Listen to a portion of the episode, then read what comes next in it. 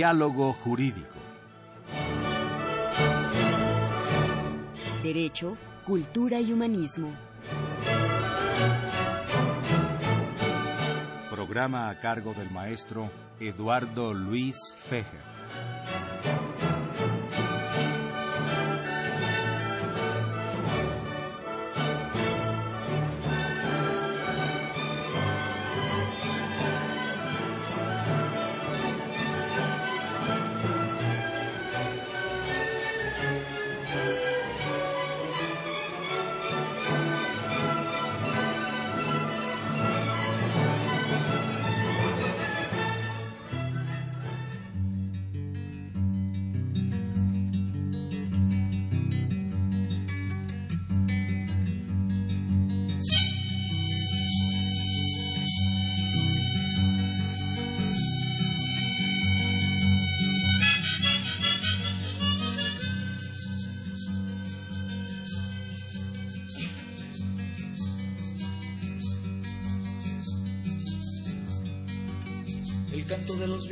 Vientos del agua azteca.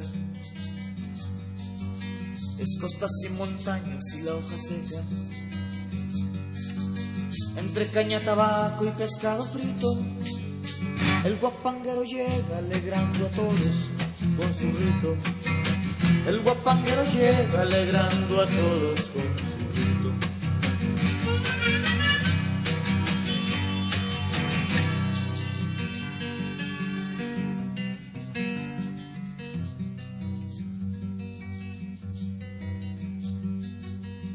llévame lejos con tu violín a universos a donde el ritmo es afín. Canta unos versos claros a mi princesa. ¿Qué tal amigos? Los saluda Eduardo Luis Feje en esta emisión de la Facultad de Derecho. Felicidad al padre Cronos, porque cada que viene el maestro Pedro Peñalosa traes buena música. Yo creo que vamos a invitar cada lunes al maestro Peñalosa porque has traído una música horrible en los últimos tiempos. ¿eh? Te vamos a pedir tu, renuncia con carácter revocable como todos los lunes. Amigos, quiero saludarlos. Se encuentran precisamente en cabina el doctor Pedro Peñalosa, distinguidísimo jurista, politólogo, buen amigo aquí del programa, eh, catedrático de la Facultad de Derecho. Muy bienvenido, Pedro, un gusto estar aquí nuevamente. Como siempre, es un placer estar en tu programa. El querido maestro don Armando Soto Flores, que me reclama que le debo una comida, pero maestro, yo te voy a cumplir. Espero que así sea, ¿no? Porque... Como buen norteño, eh, tus reclamaciones son de alto nivel, ¿verdad? Un gusto tener también al catedrático de la Facultad de Derecho, el liceo Luis Cobarauer. Querido Luis, muchas gracias por tu presencia. Es un gusto estar en tu programa. Muchas gracias. Saludamos en cabina a varios invitados de honor, a don Rafael eh, Caballero, al arquitecto Enrique Toledano, a Daniel Cerecedo y al fantasma Josafat Guerrero, por supuesto, al maestro Trejo, quien es nuestro director de...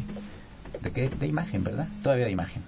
Bien amigos, pues el tema en esta ocasión es un tema muy interesante, es un tema de palpitante actualidad y lo, me lo pidió eh, Pedro Peñalosa. Yo accedí gustoso porque es un hombre muy inteligente con un punto de vista pues siempre diferente en general que tenemos todos. Eh, quisiera quisiera este eh, pedirle a Pedro que nos platicara un poco por qué la idea de este programa. Bueno, en primer término, para mí es un placer estar en compañía de ustedes, de estimables y queridos amigos. Eh, voy a abrir boca planteando algunas interrogantes que pueden ser útiles y hasta pedagógicas para que nuestro auditorio y nosotros mismos eh, reflexionáramos sobre ello. Lo primero que tenemos que preguntarnos es si la política económica anunciada eh, desde su campaña y el, el inicio de su administración del presidente Peña ha tenido los resultados esperados. El presidente Peña había anunciado que la economía mexicana iba a tener un comportamiento eh, distinto al que hoy conocemos, en concreta, concretamente el crecimiento económico. Eh, apostaban, junto con los técnicos de Hacienda, que iba a superar incluso los 3.5% para desgracia del país, nadie lo puede festinar, los cálculos ya reconocidos por los círculos de Hacienda e incluso de organismos internacionales nos indican que este, este año la economía va a crecer 2.5. Ahora, ¿qué quiere decir que crezca la economía? Y quiero aquí ser muy preciso y conceptual. No es lo mismo crecimiento económico que desarrollo económico. El crecimiento económico es el comportamiento macroeconómico eh, de- del- del- del país. Es decir, cuidar los indicadores que nos marcan los organismos internacionales, las cifras, los indicadores eh, que están restringidos a, a- lo que, es control de inflación, control del, circulante, etcétera, inflación, etc. Pero el desarrollo, que es al que me parece que debemos aspirar todos, es a una redistribución del ingreso y una posibilidad los segmentos proletarios y proletarizados puedan vivir en mejores condiciones. Me parece que de entrada hay que plantear eso. Y en segundo lugar, para dar la palabra, dejar el uso de la palabra a mis queridos compañeros, es qué ha pasado con el tema crucial que atraviesa América Latina, que es el tema de la desigualdad social. México está en las coordenadas de los países más desiguales del planeta.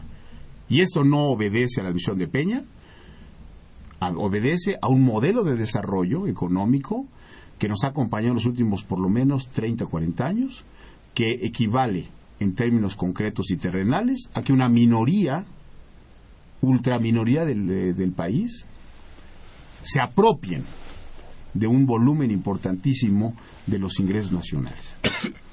Los cálculos que se han difundido y que son reconocidos por todos es que esta minoría que ocupa los deciles más eh, eh, ricos, los dos primeros deciles más ricos, son, se apropian de aproximadamente eh, 8 mil billones de dólares, que es la mitad del Producto Interno Bruto.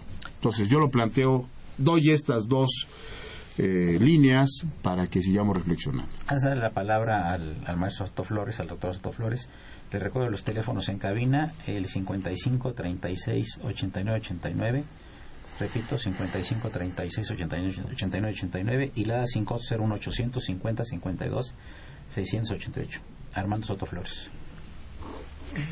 Desde luego el planteamiento del maestro Peñalosa es un planteamiento que refleja finalmente la situación que priva nuestro país y en un mayor número de países de América Latina y por supuesto del mundo.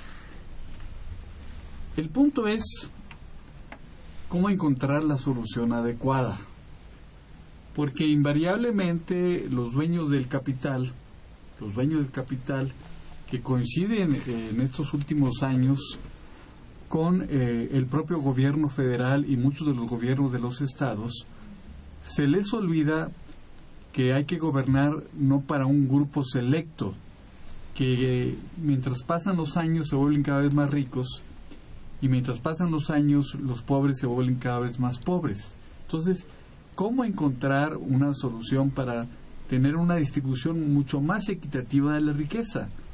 Porque no basta que tengamos un crecimiento del 4 o el 5%, si finalmente ese crecimiento se va a concentrar fundamentalmente en ciertos grupos sociales que han prevalecido no de ahorita, sino desde los gobiernos, incluso desde Salinas, de, yo me atrevo a decir que desde Miguel de la Madrid. A partir de Miguel de la Madrid, la política comenzó a cambiar totalmente.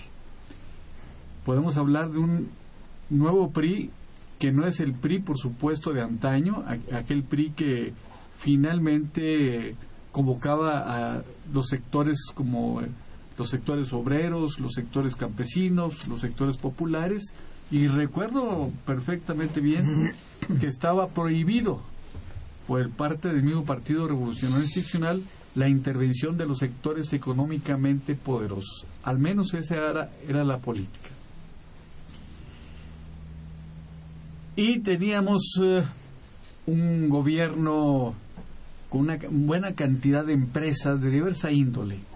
Era un Estado conductor de la economía y era un Estado eh, que creaba empleo y protegía el empleo. Con muchos, eh, con muchos problemas, era, podríamos incluso calificarlo como una dictadura partidista, es cierto, pero había mayor equilibrio económico. Luis. Bueno, yo diría en este análisis que estamos haciendo un poco de la historia, que efectivamente después de la posrevolución el país creció por décadas a tasas del 7%, en lo que le denominamos el desarrollo estabilizador o el milagro mexicano. Y después cuando se nos agotó ese sistema nos fuimos a un modelo de desarrollo compartido recomendado por CEPAL a nosotros y a otros países de América Latina. Y a partir este, de hace 34 años del gobierno de la Madrid efectivamente adoptamos el modelo de desarrollo neoliberal que los resultados los estamos viendo ahora. Coincido en ese sentido con mi compañero Peñalosa, eh, que eh, fabricamos, se nos dispararon el número de pobres. Ahorita tenemos eh, más de la mitad de la población en estado de pobreza y se ha concentrado como nunca el ingreso. Y en cuanto al momento actual de la fotografía actual de la economía mexicana, pues tenemos que recordar por qué no se creció a lo previsto. Pues básicamente porque en este modelo vamos ungidos a la locomotora de la economía norteamericana y el año pasado fue un mal año eh, desde el punto de vista climatológico y no creció la economía norteamericana y por lo tanto no crecimos nosotros tampoco. Y este año vamos a crecer efectivamente entre 2.5 2.7 y obedece también a una serie de factores este, tanto internos como externos. Pero habría que analizar por la parte de la redistribución de la riqueza o una redistribución más justa que utilizáramos, por un lado, la política fiscal recaudatoria como mecanismo, como herramienta para esa redistribución, pero también el gasto público. Y efectivamente parte del, del problema pasa porque el Estado lo hemos dejado en un Estado que se dijo que era un redimensionamiento del Estado, a un Estado que escasamente regula y mucha de su regulación no se cumple.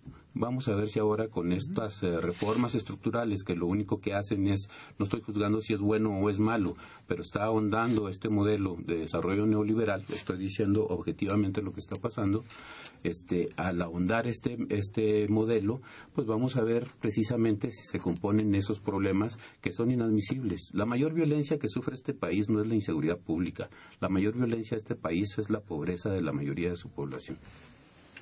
Tenemos eh, dos minutos más para que hagas una reflexión y luego pasamos al siguiente segmento. muy interesante lo que dicen mis queridos amigos Soto y Luis. Eh, yo quisiera plantear también otro elemento que me, que me resulta imprescindible para nuestro análisis. ¿De qué Estado estamos hablando? ¿Del viejo Estado benefactor? ¿O del Estado evaporado en el capitalismo tardío o neoliberalismo? Estamos hablando de un Estado evaporado, un Estado que no está eh, interesado en hacer políticas de orden social. Es decir, no está interesado porque no, no por un de individuos, sino porque el papel de la División Internacional del Trabajo de México como un país subordinado o periférico lo ha colocado ahí. Decía bien Luis, estamos atados a la locomotora norteamericana. Sí, porque tenemos un cordón umbilical con la economía norteamericana que hace que, bueno, lo demuestra la, balanza comercial, nuestras relaciones multilaterales, el plan, eh, todos los planes y los tratados con Estados Unidos. La pregunta, ya planteando lo que dice eso, todo decir, ¿hay alternativas? Yo creo que sí hay alternativas, pero me parece que implica discutir abiertamente un nuevo modelo de desarrollo. Ese es el tema de temas. Amigos, recordamos que se encuentran en cabina el doctor Pedro Peñalosa, el doctor Armando Soto Flores y el liceo Luis Cobar Aubert, todos catedráticos de la Facultad de Derecho. Es el 860, esto es Radio Universidad Nacional Autónoma de México. Regresamos en un minuto, gracias.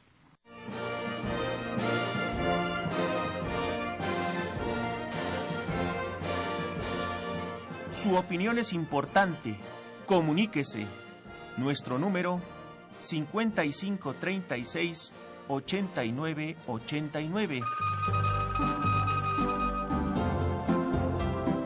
del interior de la República 01800 5052 688.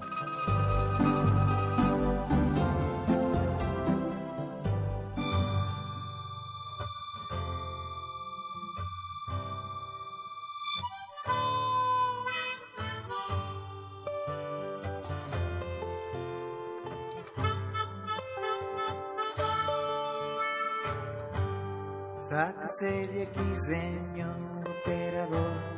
Este es un secuestro y yo manejo el convoy.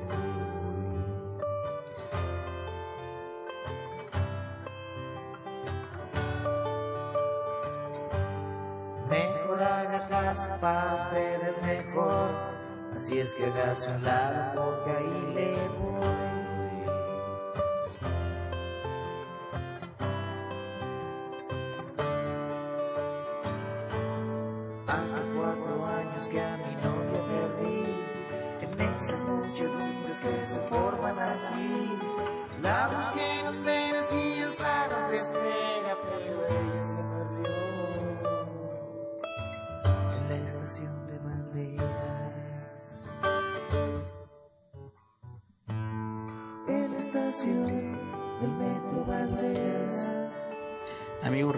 Teléfonos aquí en la cabina, es el 55 36 89 89. Repito, 55 36 89 89 y la da sin costo 0850 52 688. Pedro, eh, entonces lo que está mal es el modelo de desarrollo. Sí, ¿Cómo lo cambiarías tú? Vamos Sí, a decir que Pedro Peñalosa más adelante es el próximo presidente de la República. ¿Qué harías tú pragmáticamente? bueno, te prácticamente. quiero aclarar, mi querido amigo, que yo No tienes aspiraciones. que- Sí, no, no, eh, Ah, tengo aspiraciones. Ya nos dijiste, ya nos Tengo dijiste. aspiraciones. Y, A ser jefe de manzana. y- eh, de jefe de manzana. ¿Dónde está el Zócalo? Zócalo, Eso. jefe de manzana.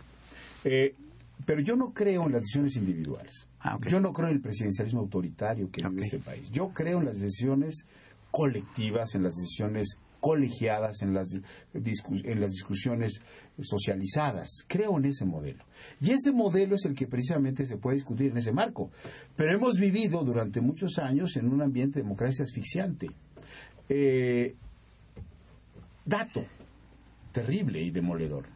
El PAN estuvo 12 años en el, en el poder y no tocó ni con el pétalo de un dardo democrático el corporativismo sindical, el modelo autoritario de tomar decisiones. Ni siquiera se metió en los circuitos de la economía, siguió actuando con inercias terribles. ¿De qué se trata entonces? Primero, de que entendamos y entendamos bien que el modelo de desarrollo que tiene México no es un modelo de desarrollo que esté solamente imbricado a los intereses nacionales. Yo he insistido, y con eso he coincidido con mucho con Luis, que el modelo de desarrollo mexicano es un modelo de desarrollo que está conectado en las coordenadas del neoliberalismo y de la economía dependiente y subordinada que tiene México. Entonces no es un problema fácil. Ningún problema de este tipo es fácil. No, no creo que podamos resolverlo eh, en una sentada, ni mucho menos en un, en un- por un decreto. Pero me parece que hay un peligro serio en México, que es que la creciente desigualdad social, no la pobreza, ¿eh? La pobreza, recordemos, está concentrada en el África subsahariana. La región más desigual del planeta es América Latina, donde México, Argentina, Chile y Brasil son los países más desiguales. De tal manera que me parece que uno, un primer paso, que se ha dicho y se ha estudiado mucho sobre ello, es que puede ser a través de mecanismos fiscales, como se puede redistribuir el ingreso. Pero ya hemos visto que no da muchos resultados si tenemos un, un modelo, un sistema en donde hay una gran evasión fiscal de los grandes capitalistas y que tienen técnicas para hacerlo. Hay otra forma de ensayar esto, es a través de los salarios, que se han ensayado en otros países, que implica modificar la ecuación salario-ganancia, y que aquí en México los, los patrones se han puesto histéricos por solo pensar en el aumento salario mínimo. Bueno, eso en términos de economía marxiana se llama no me toques mi plusvalía. No quiero que toques mi plusvalía y por lo tanto no te permito ni siquiera que aumentes el salario mínimo, que por cierto había que recordarles a los constitucionalistas que solo bastaría que se cumpliera la Constitución. No se requiere mucha discusión. La Constitución es muy clara, que debe alcanzar para satisfacer las necesidades de una familia. Pero ni siquiera, fíjense, tenemos una burguesía en México tan reaccionaria y tan eh, voraz que ni siquiera puede aceptar la discusión del salario mínimo.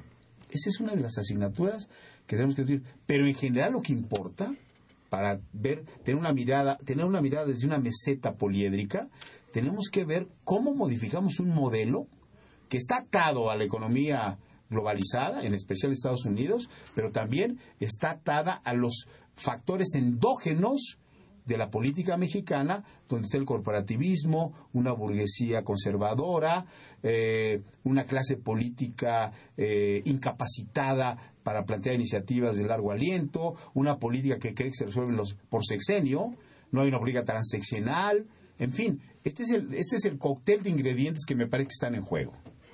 Eh, ya mencionó José Manuel García y pregunta a la mesa, ¿cabe el recurso legal de amparo colectivo contra todas las reformas?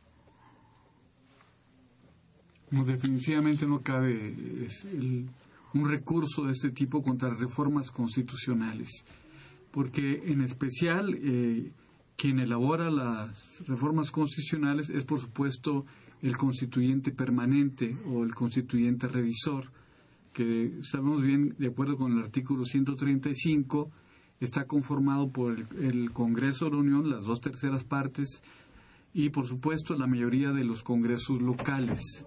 Por supuesto la mayoría de los congresos locales. Por esta razón no podemos pensar en un amparo en contra de reformas constitucionales. Eh, le manda saludos el doctor Martín Weinstein, que es profesor de la facultad. Él cita al panel y al maestro Peñalosa en especial. Dice, el mejor espejo que tiene la realidad en la radio. En la radio. Bueno, muchas gracias, maestro. Ahora, eh, eh, otro problema también es el crecimiento demográfico. Estamos de acuerdo, ¿verdad? Porque si vemos países, por ejemplo, como Holanda, o Suecia, o Noruega, escandinavos, ¿no? Son países chicos, relativamente, con altísimo nivel de vida. Inclusive se trabaja de lunes a jueves de suicidios. ¿Qué me dicen ustedes al respecto? Mira, retomo un poco los comentarios. Eh, efectivamente, yo creo que necesitamos un gran debate nacional para este, que discutamos y consensamos ese ajuste, ese cambio al modelo de desarrollo económico que tenemos. Pero eh, esto sería una larga discusión y sería este un proceso eh, democrático largo este en su momento pero debemos de ir haciendo cosas en paralelo.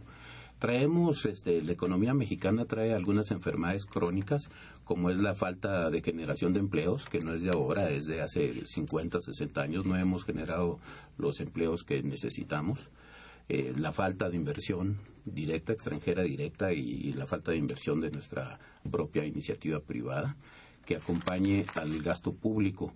Y efectivamente tenemos que ahondar este, el uso de, las de, la instrumentación fiscal para generar esa redistribución de la riqueza de, de, la que hablamos. Y en la medida en que se genere empleo vamos a poder este, eh, reactivar la economía, pero tiene que ser un, un, proceso en paralelo. Hay que ser este, realistas y entender que el mundo globalizado como está y las relaciones económicas como están, México no las puede cambiar nada más por una decisión voluntarista. O sea, necesitamos este, eh, construir todo un proceso para ir ajustando y modificando ese modelo de desarrollo actual, ¿no? Y en cuanto al crecimiento demográfico que hablas, este don Eduardo Luis Fejer, eh, yo creo que en México nuestro bono demográfico, este, que pensábamos desde gabinete que pudiera este, serle útil al país, después de que dejamos de crecer a, a tasas del 3.5% y que nos metimos en un programa de, este, de ordenamiento del crecimiento poblacional, pues se nos está agotando y no ha mejorado el país como teóricamente podría haber sido, ¿no? Y obedece precisamente a esa relación del modelo de desarrollo económico. Y, quiero, quiero reaccionar a, lo que dices, Eduardo, en relación al, bono demográfico.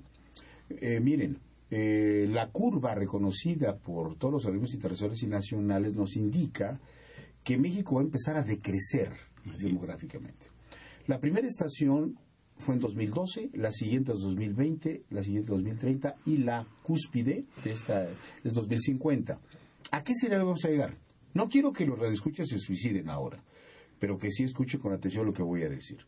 México será un país, si no modificamos el modelo, no quiero ser terrorista verbal, si no modificamos el vamos a ser un país de pobres, de ignorantes viejos. y de viejos.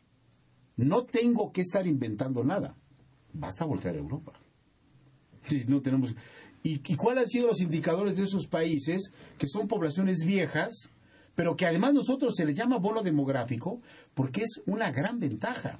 Hoy tenemos 33 millones de jóvenes de 15 a 29 años que son una maravilla desde el punto de vista demográfico, pero que no tenemos capacidad para darles empleo. Así es.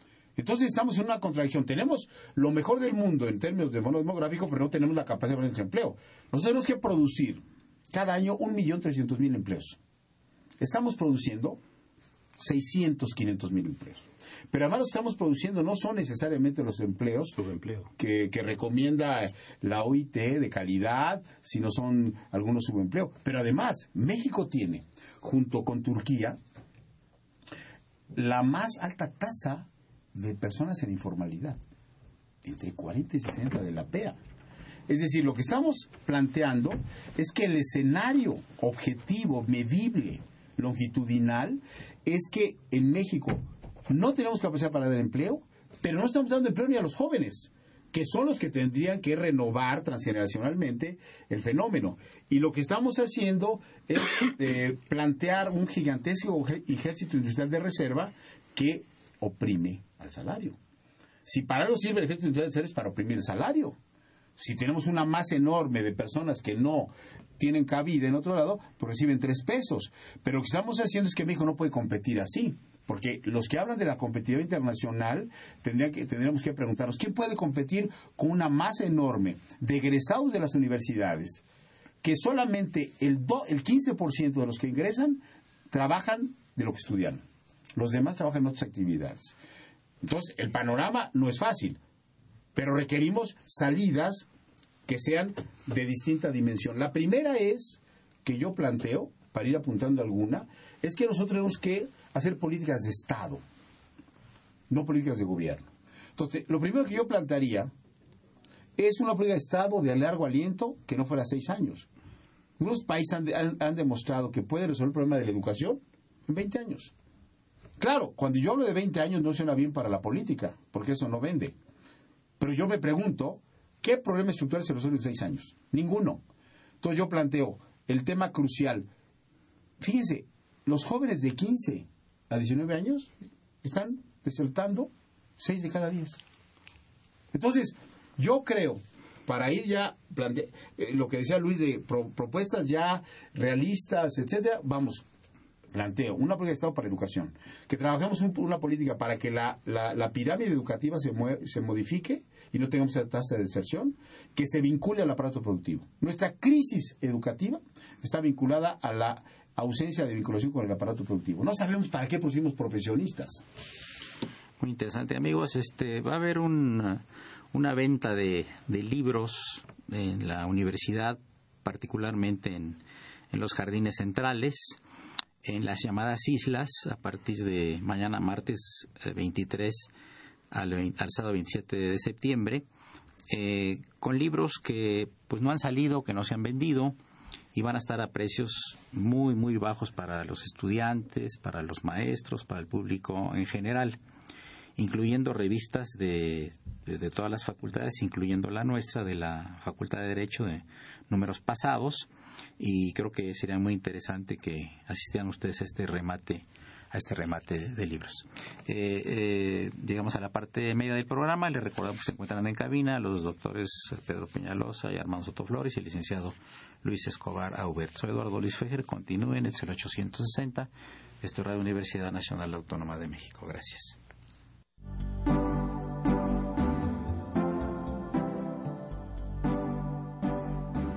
Está usted escuchando Diálogo Jurídico, Derecho, Cultura y Humanismo.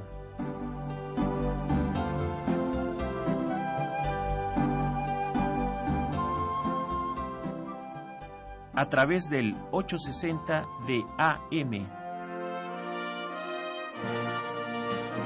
El alma mater del cuadrante.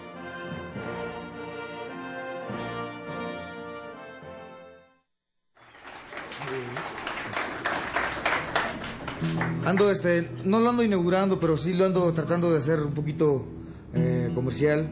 Un instrumento que, que nació desde hace mucho tiempo. Creo que nació desde la época paleolítica este instrumento. Eh, vulgarmente denominado como el cogote o el túnel de la cantada.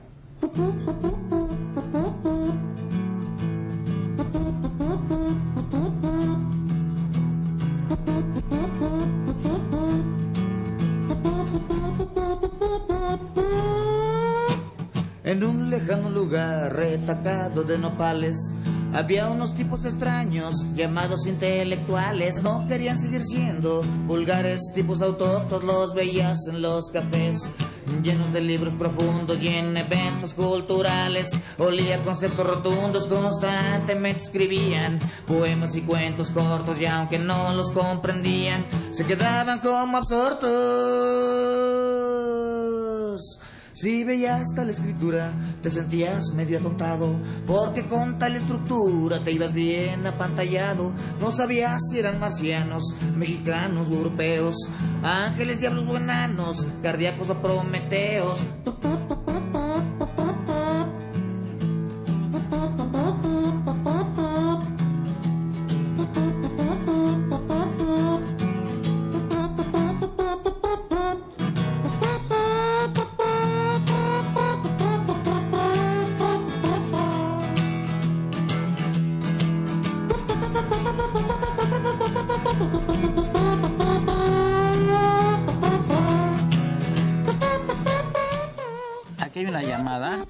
Señor Eduardo Cruz de Iztapalapa, Santa Marta. Dice, ¿qué tan cierto es que las empresas petroleras quieren apropiarse del petróleo de México y del mundo para controlar la economía de los países en desarrollo?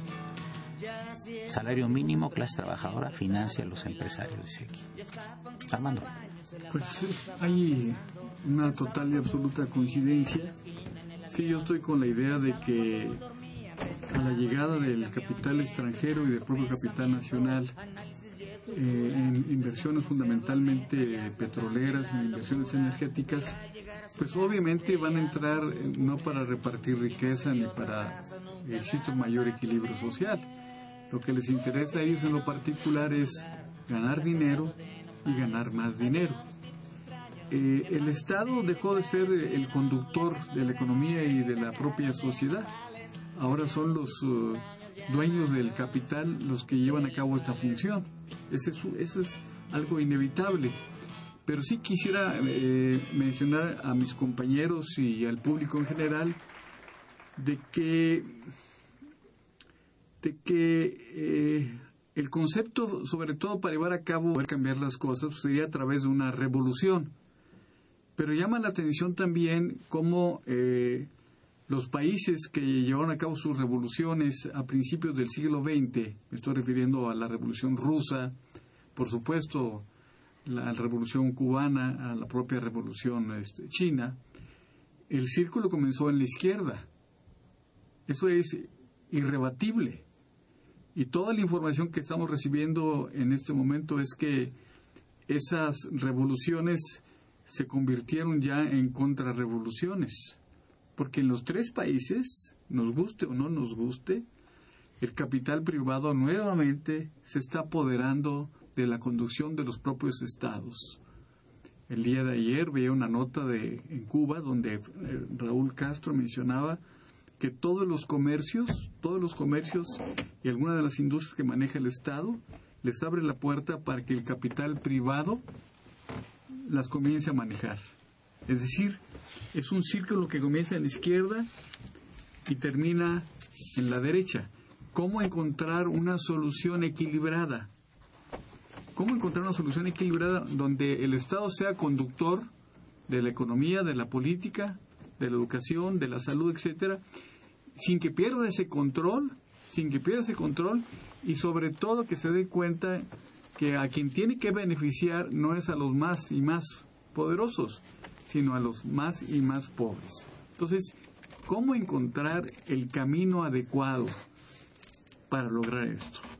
Sí llama, llama la atención eh, un dato, por ejemplo, clarísimo, que eh, nos indican que en China ahorita hay cerca de 100 millones, 100 millones de hombres, de los más ricos, incluso no solamente de China, sino del mundo.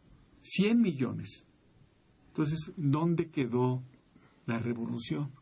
Hay una llamada de la señora Berta Martínez de Ciudad Dice, las grandes potencias se aseguran que países como México, con la complicidad del gobierno, para que la población sea laboralmente útil, pues así se aseguran de tener mano de obra barata y que trabajen muertos de hambre por una cantidad mínima de salario. Luis. Yo reencausaría los comentarios a la parte de que eh, para hacer propuestas, que efectivamente necesitamos una política de Estado. Tenemos el instrumento en el Plan Nacional de Desarrollo, que pudieran ser políticas públicas, pero que tuvieran continuidad. Porque, y además de que tuvieran continuidad, que estuviera vinculado a gasto público porque hasta ahora, como hemos visto, los, los planes nacionales de desarrollo eh, han articulado políticas públicas desde mi punto de vista bastante buenas en algunos rubros, en otras no tanto, pero ha faltado continuidad. Y además de la continuidad y persistencia en las políticas públicas para avanzar en mediano y largo plazo, no está vinculada a gasto. Y en el momento en que no estemos vinculados a gasto público, las políticas públicas no las vamos a poder concretar. Entonces creo que esa sería una manera de comenzar a hacer esos ajustes al modelo. Y aunque haya todavía mucha inconformidad, todavía hoy yo escuchaba que este, la iniciativa privada en México, que siempre ha sido parasitaria, por cierto, este, se lamentaba de que y pedía, solicitaba una baja en el impuesto sobre la renta y mayores facilidades para pagar. Y yo creo que nosotros como país somos uno de los países que cobra eh, mal y nunca. Este, hay muchos métodos de ilusión y evasión fiscal y somos los países que en relación al PIB los que menos cobramos este, fiscalmente en toda América Latina y quizás en el mundo. Entonces necesitamos que entienda nuestra iniciativa privada que tienen que hacer la parte que les toca, porque si no las masas de pobres se van a encargar de estropearles su banquete necesitan entender que tienen un compromiso social con el país y deben de pagar los impuestos que les corresponde. Y les falta ese compromiso social a nuestra iniciativa privada, que siempre nació dependiente del Estado mexicano y no quiere soltar esas este, prebendas y canonjías de las que ha venido disfrutando. Y tantito se le ajustan los impuestos y se le cierran algunas salidas para evadir los impuestos y este, comienzan a quejarse. Entonces, este, y además no están invirtiendo. No ha habido acompañamiento, que es otro de los problemas crónicos de nuestra economía, no ha habido acompañamiento al gasto público de inversión privada nacional y también no ha crecido con el mismo dinamismo que en otros en otros este, países como Brasil o Chile, por ejemplo, la inversión extranjera directa, que es otro de los problemas que tenemos en cuanto al actual modelo que estamos este, eh, que tenemos en este momento. ¿no? Esos son los problemas que tenemos que ir viendo cómo los solucionamos y orientar con unas políticas públicas que llama Pedro de Estado, y, estoy de acuerdo en el término, eh, que, sean transeccionales en, en, educación y efectivamente, y no solo en educación, sino en investigación. Mientras no haya vinculación con el aparato productivo, no vamos a avanzar. Tenemos a todos nuestros niños, a nuestros jóvenes, los metemos en un canal desde la este, pre-kinder, kinder, primaria, secundaria, preparatoria y nos los llevamos hasta la universidad y luego los desahogamos al, mundo profesional y no encuentran empleo. Y eso no es más que un modo de control social. Ah, eh, eh, te retomo lo que dice Luis, 12% del PIB es la captación que tenemos nosotros del, del fisco, 12% somos el país de la OCDE que capta menos. Tiene eh, el, peor, el método de captación.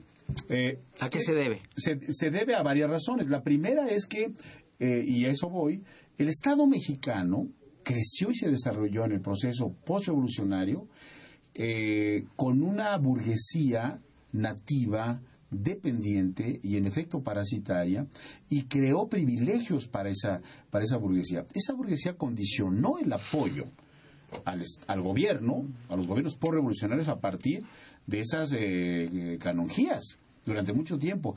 Ahora que se les quiere mover la ecuación de la captación, hacen tantas protestas. La tasa de acumulación capitalista en México tiene como vertiente central, como vertiente fundamental, las facilidades que tiene del Estado. Es decir, si nosotros preguntamos por qué tienen tanto volumen de capital eh, eh, como tasa de ganancia los capitalistas es porque se ahorran desde el punto fiscal millones y millones de dólares. Pero entonces hay que, hay, hay, hay que irnos al fondo del concepto. ¿Qué Estado? Pero quiero ser más eh, conceptual. ¿Qué intereses defiende el Estado mexicano? Es decir, cuando alguien me dice que defienda a la sociedad, yo eh, lo dudo. El Estado no defiende a la sociedad, la sociedad no existe. Existen clases sociales y esas clases sociales tienen intereses específicos. Hay una frase que me gusta de Karl Kautsky, de 1908, que decía, la burguesía reina pero no gobierna. Que me parece una frase afortunada. La burguesía en México reina pero no gobierna. Si no, ¿cómo nos explicamos que el hombre más rico no tenga un canal de televisión? Lo que está haciendo el, gobierno, la clase política, es regular las inversiones y las ganancias de los capitalistas.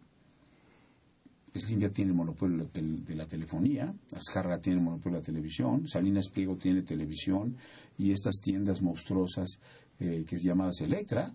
Es decir, tenemos entonces una redistribución del poder entre los segmentos de la burguesía y que este Estado no está interesado en, plantear, en modificar. No lo modificó el PAN y no lo va a modificar Peña. No veo ningún rasgo de que lo quiera modificar, por muchas razones que, que, podemos discutir aquí, pero no veo en el régimen de Peña ninguna voluntad para modificar la relación con los segmentos de la burguesía. Veamos que, a quienes nombraron en las comisiones de energía que aprobó el Senado. Todos representantes de intereses. Claro, algún ingenuo me decía, ¿y qué querías? Pues claro, hay intereses de clase, hay que hablarle por su nombre. No son mexicanos en abstracto, no hay sociedad en abstracto, hay intereses de clase. Y eso, perdónenme, yo aprendí que los intereses de clase se expresan en los hechos concretos. Y me parece que en el caso de lo que está pasando en México requiere una salida distinta, una salida de izquierda. Lamentablemente, no tenemos izquierda creíble en México. O sea, fíjense qué ironía. Tenemos todos los ingredientes. Ni derecha, ¿no? Bueno, la derecha siempre ha sido bastante primitiva. Eh, pero hablando de la izquierda, mi querido Luis, tenemos las condiciones para modificar la ecuación tradicional del control y de la dominación y no tenemos izquierda. Y la derecha, aliada coyunturalmente con el PRI, festina algunas cosas y se retira de otras. De tal manera que estamos viviendo el peor de los mundos. Una derecha incapacitada, eh, primaria, primitiva, y una izquierda oportunista, una izquierda sin una, un planteamiento anticapitalista que solo va a jugar al proceso electoral. Diría Lenin, si me permiten la antigüedad, sería una izquierda eh, que practique el cretinismo, parlamentario. Es decir, que solamente actúa en los, en los ámbitos electorales y no piensa en las siguientes generaciones. Las siguientes generaciones ¿no? Bien, amigos, llegamos a la parte, eh, a la penúltima parte del programa. Les recuerdo que se encuentran en cabina los doctores Pedro Peñalosa y Armando Soto y nos acompaña, por supuesto, el maestro, el licenciado y catedrático Luis Cobar Soy Eduardo Luis Fejer. Continúen en ese 860. Esto es Radio UNAM.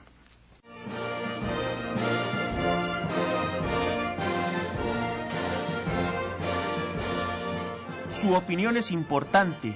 Comuníquese. Nuestro número 5536 8989.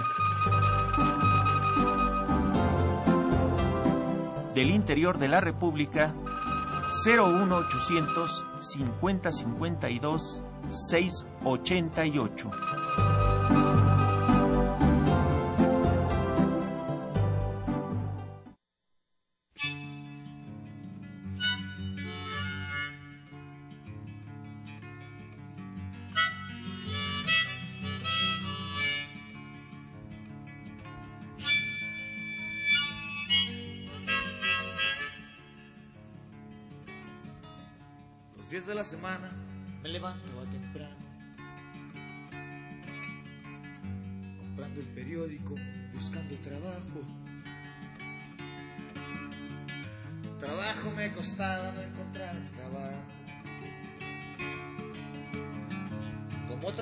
Pesos en la bolsa, no cejaba.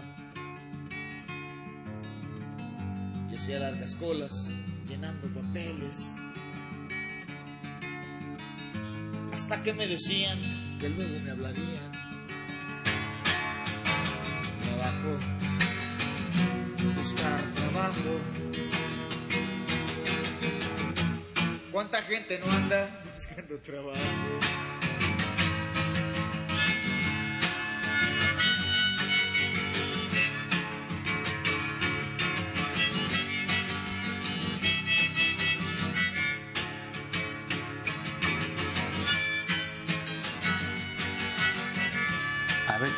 Para los panelistas. Don Agustín Mondragón, Cuauhtémoc Centro Histórico, dice, desde que entró el neoliberalismo, Peña Nieto, los representantes y los legisladores solo hacen leyes para beneficiar al capital explotador.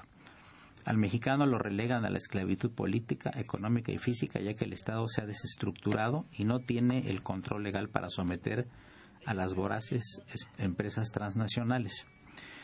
Prueba de ello, empresas que dieron carácter de utilidad pública cuando ésta solo produce a los mexicanos. Con la ocupación ilegal de las tierras vamos a tener represión y despojo de sus verdaderos propietarios y trabajadores. Gracias a sus programas tan importantes que da la radio universitaria. Y el señor Eduardo Cruz dice, pues en las noticias anuncian cómo les devuelven millones de pesos.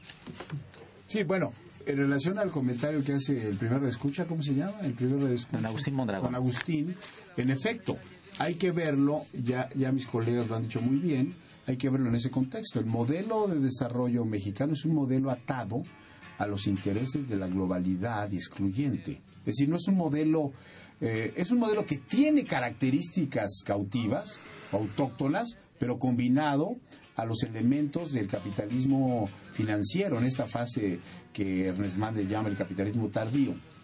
Pero esto que está haciendo el gobierno mexicano es una tendencia regional, no es un asunto solo de México. Los compradores de los países vecinos lo demuestran así.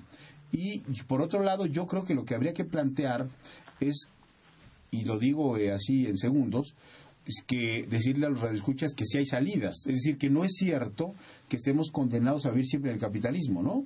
El maestro Soto planteaba estas tragedias de los procesos revolucionarios, pero la moraleja no puede ser, y coincidía conmigo, mi querido doctor Soto, es que siempre viviremos en el capitalismo, o sea, que estamos condenados a vivir en el capitalismo para toda la vida.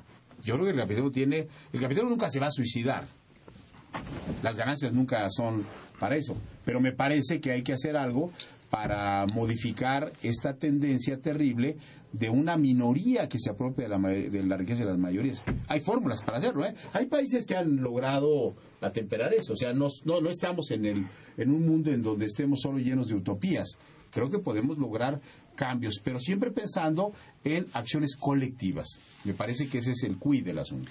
Quizás lo que valga la pena comentar es cómo establecer este quid, cómo buscar la forma de que exista una mayor, una mejor y una mayor participación de los diversos sectores sociales, sobre todo de los sectores sociales que no tienen la posibilidad de, de criticar y de explotar sus energías.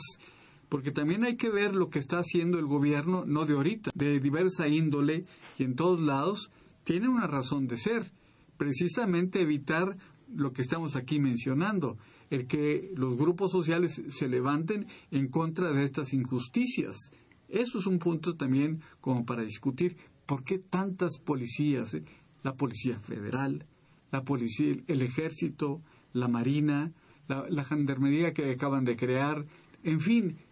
¿Y por qué acaban de crear tantas policías? Porque existe inestabilidad. Existe una inestabilidad impresionante. Lo que es Tamaulipas, lo que es Michoacán, lo que es Guerrero, que son de los estados donde más se dan este tipo de problemas, están buscando soluciones. Porque eh, lo que comentamos, si hubiera empleo no hubiera tal criminalidad. Si hubiera recursos económicos mejor distribuidos no hubiera tanta violencia. Entonces busca, la gente busca alternativas y una de ellas es el narcotráfico y es por supuesto el crimen organizado. ¿sí? Luis, vamos ya. Bueno, yo- cinco minutos para concluir. Yo haría dos reflexiones eh, Finales. una en, eh, finales en cuanto a el capitalismo que hablaba Pedro Peñalosa, mi colega. Eh, cada vez lo que estamos observando es que las crisis cíclicas del capitalismo de las que habla Marx cada vez son más cortas. Entonces, las crisis del capitalismo cada vez son más cortas. Quiere decir que el modelo ya está dando de sí. No quiero decir con eso que se va a acabar mañana o pasado mañana. Y por otro lado, creo que festinaron demasiado quienes este, declararon muerto y enterrado el socialismo. El socialismo está de regreso, no solo desde el punto de vista ideológico doctrinario, con replanteamientos doctrinarios de fondo, sino también en los gobiernos. Y aunque no sean totalmente socialistas porque están inmersos en esa globalidad, pero están haciendo cambios, lo estamos viendo por ejemplo en toda América del Sur, donde después de aquellos años de dictadura este, de derecha militares, ahora están regresando gobiernos progresistas o de izquierda, ¿no? Entonces yo también soy optimista en ese sentido de que si hay salida y que la tenemos que ir construyendo entre todos, pero que en paralelo tenemos que ir empujando cambios en el proceso económico en el que estamos inmersos en este momento. Hay que ir haciendo esos cambios en el corto plazo y pensar en construir una salida consensada este, hacia adelante. Decía Keynes, aquella frase que todos conocemos de que a largo plazo todos estamos muertos. ¿No? Yo creo que el horizonte que tiene la economía capitalista es un horizonte lleno de nubarrones, pero no se va a morir solo el capitalismo. El capitalismo nunca, porque la tasa de ganancia la, es la que mueve a los capitalistas. Entonces, no pensemos en el capitalismo se va a agotar. Muy bien dice Luis, eh, la, eh, la cortedad de los ciclos que estudió Marx muy bien del capitalismo, lo que están demostrando es que hay esa eh, incapacidad del capitalismo para eh, alimentarse a sí mismo. Pero no quiere decir que va a ayudar. Porque si tú tienes una crisis capitalista, como las hemos visto, pero no tienes una alternativa, pues el capitalismo va a seguir funcionando con su propia dinámica. Y yo creo que lo que tendríamos que decir para finalizar por mi parte es que no demos por sentado que, el único, que la única vía que tenemos es un capitalismo con rostro humano. Yo no creo en capitalismo con rostro humano. Yo no creo en el capitalismo justo. Yo no creo en el capitalismo bienhechor. bienhechor. Yo creo que hay una alternativa distinta que hay que construir y reconstruir y reconceptualizar. Y me parece que la presencia de Marx sigue. Yo siempre reflexiono una cosa. ¿Por qué razón cada vez que hay una crisis revive Marx?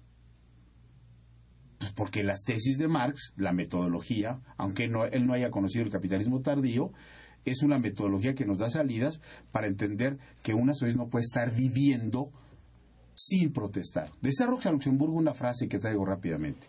Ya basta de estar enojados con los puños cerrados en los bolsillos. Excelente. Comentario final de un minuto. Armando. Bueno, el, el, punto es eh, cómo lograr este modelo de desarrollo, de, eh, tomando en consideración, por supuesto, pues una vecindad pues muy desagradable, ¿no? Simplemente hay que recordar lo que decía Porfirio Díaz, tan lejos de Dios y tan cerca de Estados Unidos. Y no me queda la menor duda que lo que fue Porfirio Díaz, lo que fue Carranza, lo que fue Madero, invariablemente eh, esos fracasos y esos asesinatos se vieron en gran parte porque ninguno de ellos se quiso sujetar a los designios de Estados Unidos. Ahora, ¿cómo lograr esta? Porque la globalización es inevitable. Eso es algo que, que, no tiene ya un fin determinado. ¿Cómo lograr que esta globalización pueda convivir con un país, con un país democráticamente equitativo, no solamente político, porque siempre pensamos en lo político, en lo electoral, tenemos que pensar en lo económico y tenemos que pensar en lo social. La última llamada nada más para pasarla, eh, la señora Evangelina Ocaña de Tecama, Estado de México, dice que le parece muy interesante el programa y que espera muchos de este tipo. Eh, pregunta si las actuales leyes no están afectando a todos si fueron compradas ilegalmente, creadas en un ambiente ilícito comprando legisladores, ellos no tienen capacidad, no son profesionales, ni tienen ética ni compromiso con la nación. Ante esto dice, pregunta, ¿ya tenemos que obedecer las leyes? Ciencia jurídica y economía tienen las soluciones, lo que dice la señora Ocaña. Amigos, llegamos a la, a la parte final del programa. Muchas gracias, doctor Pedro Peñalosa, por inducir el tema que nos pareció particularmente interesante, igual que tus comentarios. Doctor Armando Soto Flores, muchas gracias también por tu presencia y comentarios. Y lo mismo para el licenciado Luis Cobara Hubert. Fue una operación de Socorro Montes, a quien saludamos con el afecto de siempre. La imagen siempre grata del padre Cronos, don Francisco Trejo. Estentes de producción, Raúl Romero, Yosafat Guerrero y Daniel Cerecero. Soy Eduardo Luis Fejer, la mejor de las tardes. Continúen en el 860. Esto es Radio Universidad Nacional Autónoma de México. La Huasteca está de luto, se murió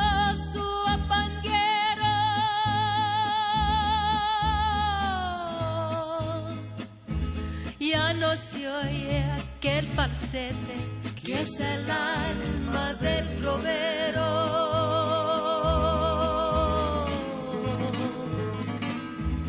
Rogaciano se llamaba, Rogaciano el guapanguero.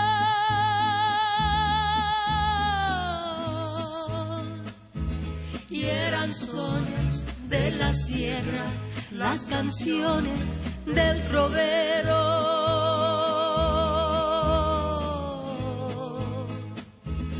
La Azucena y la Cecilia lloran, lloran sin consuelo. Malagueña salerosa ya se fue.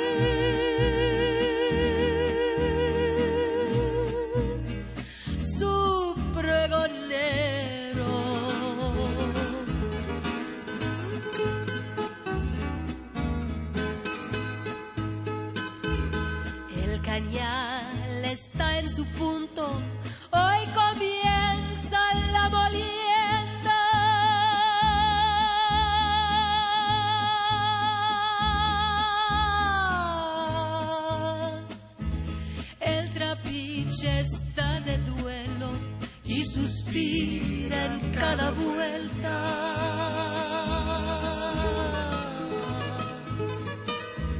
por los verdes cafetales, más allá de aquel potrero.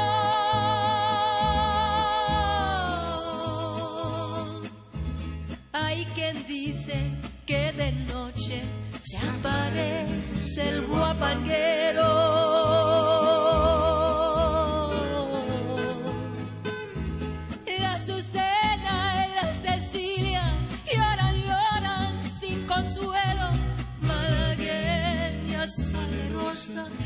Ya se fue.